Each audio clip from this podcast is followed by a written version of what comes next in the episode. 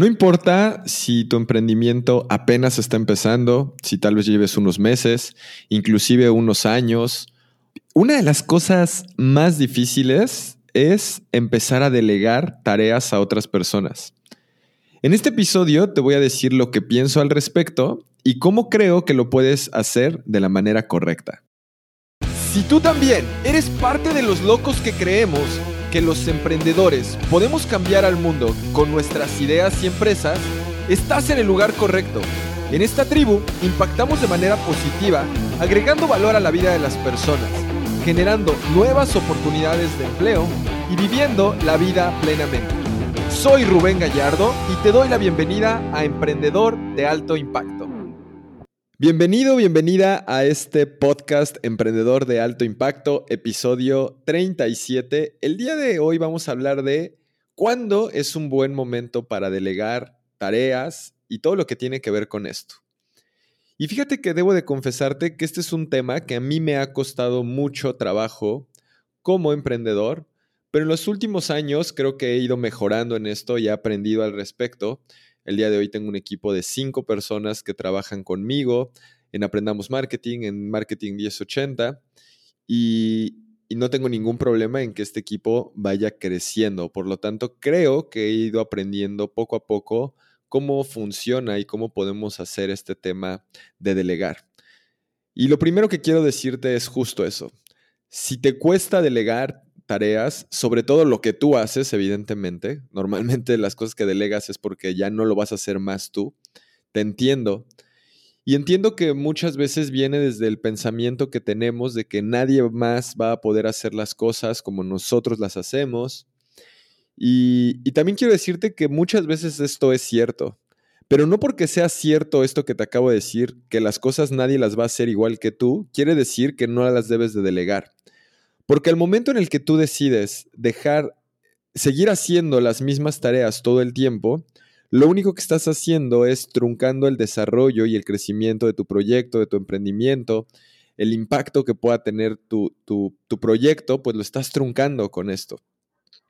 Y fíjate que algo que te comparto aquí de manera personal es que lo que más nos cuesta delegar es normalmente lo que más disfrutamos hacer en nuestro trabajo o en lo que somos buenos.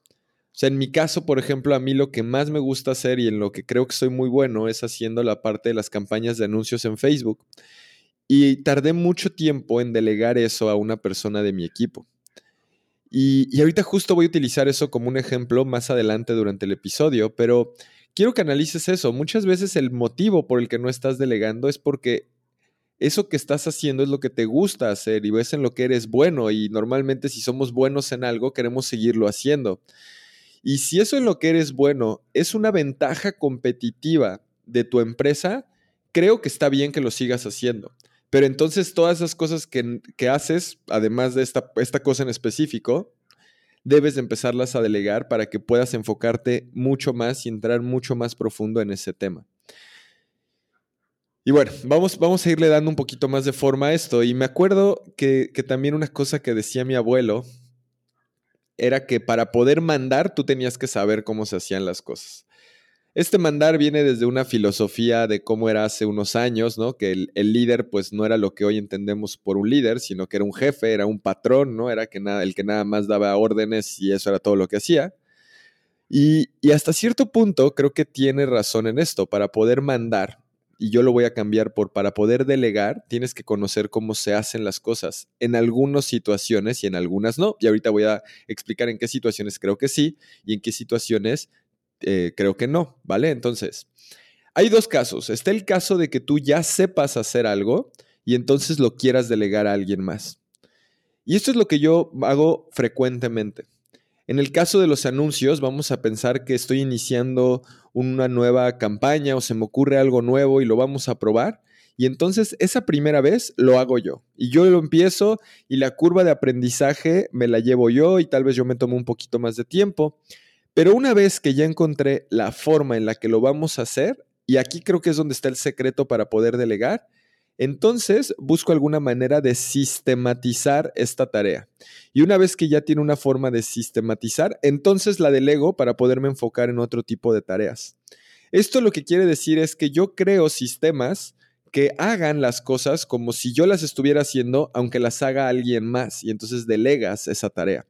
Esta es una forma buena de delegar porque digamos que garantizas un, estándar en la manera en la que se hacen las cosas y lo único que, y, además a la persona que toma esta tarea le es mucho más fácil porque tiene claro el camino que debe de hacer.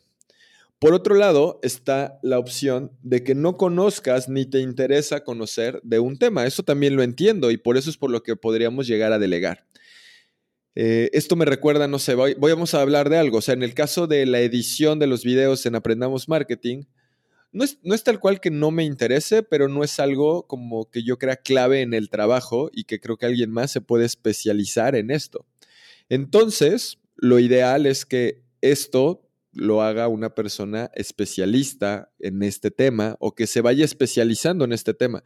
Puede ser que en tu equipo no tengas una persona que ya sea experta en ese tema, pero entonces eh, pues le vas dando las herramientas para que pueda ir haciendo esta parte, por ejemplo, de la edición de videos y que tú no, no te metas en esa parte, ¿no? Me, explico la diferencia. Lo primero fue tú te metes, sistematizas y delegas. Aquí tú dices, ¿sabes qué? De este tema yo no quiero entrar en esto porque tengo recursos limitados, hablando recursos limitados en tiempo, en atención, y entonces quiero que otra persona de mi equipo lo haga, delegas esta tarea y entonces esa persona lo hace.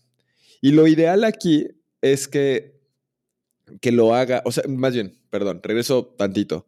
Lo ideal es que esto que te acabo de decir, que no todo quieras tú empezarlo, sistematizarlo y delegarlo, sino que tú las cosas que no quieras aprender, las delegues a tu equipo. Y cuando haces esto, lo que vas a, poder, a lograr es tener capacidad para poderte enfocar en las cosas más estratégicas y de crecimiento exponencial en tu negocio. Yo, durante los primeros dos años de Aprendamos Marketing, lo que, lo que logré y lo que pude haber hecho para que tuviéramos el, éxito que hayamos tenido, eh, y lo digo con toda la humildad, es enfocarme en, la, en tareas lo más estratégicas posibles y en las tareas que son de valor, pero que no son estratégicas o de crecimiento exponencial, esas tareas son las que inmediatamente que logro, tengo un sistema, las delego, o si no me interesa saber al respecto, las delego. Por ejemplo, cuando implementamos por primera vez el sistema de tickets de soporte, eh, yo le dije a Ray, ¿sabes qué, Ray? Este tema yo te lo delego a ti al 100%, yo no quiero tener que ver nada con eso, tú estudia la plataforma, tú implementala para que la podamos utilizar. Y es algo muy importante dentro del negocio para nosotros en Aprendamos Marketing, el servicio al cliente, pero no era una tarea de crecimiento exponencial.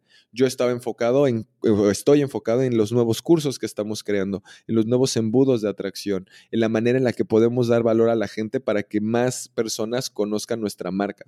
Entonces, eso es bien importante que nosotros como emprendedores de alto impacto comprendamos que las tareas que hagamos sean lo más estratégicas y de crecimiento para el negocio. Cuando estamos iniciando en un negocio o en los primeros años, ese es el punto. Necesitamos estar enfocados completamente en el cliente, en agregar valor, en las ventas. Y las demás tareas tal vez no son tan estratégicas y son las tareas en las que deberías tú estar delegando. Algo que, por ejemplo, y confieso completamente, yo no delego actualmente y debería de delegar lo antes posible. Es toda la cuestión administrativa.